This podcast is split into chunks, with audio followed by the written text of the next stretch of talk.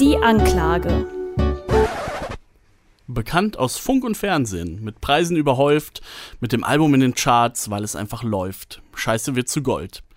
Die ersten Zeilen aus Das Trojanische Pferd sollen clever ironisch sein, sind aber leider etwas zu nah an der Wahrheit.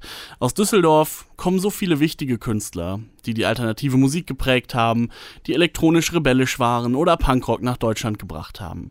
Kraftwerk, Fehlfarben, die Totenhosen, Duff, Maus on Mars, Neu, Der Plan und eine Band kommt noch dazu, die allerdings weder musikalisch noch stilistisch oder textlich überzeugen kann. Aber trotzdem denkt, sie hätte Punk neu erfunden. Die Antilopen-Gang. Die Antilopen-Gang ohne Nemesis verbindet das Schlechteste aus allen Welten. Kein Flow, keine überzeugenden Instrumentals, keine allzu schlauen Gedanken, geschweige denn subtile und vor allem immer mit gleich zwei Augen auf Charts-Erfolge und mit Grüllchorus schielend. Sie wären wohl am liebsten eine Mischung aus Kendrick Lamar und Feine Sahne Fischfilet, aber meine Ohren haben eher das Gefühl, sie bewegen sich zwischen den 257ers mit Holz und lebt denn der alte Holzmichel noch. Wenn Second Rap auf Deutsch, dann lieber Waving the Guns. Neon schwarz, zugezogen maskulin, ja sogar KIZ oder Frittenbude würde ich mir lieber anhören, auch noch im Jahr 2019.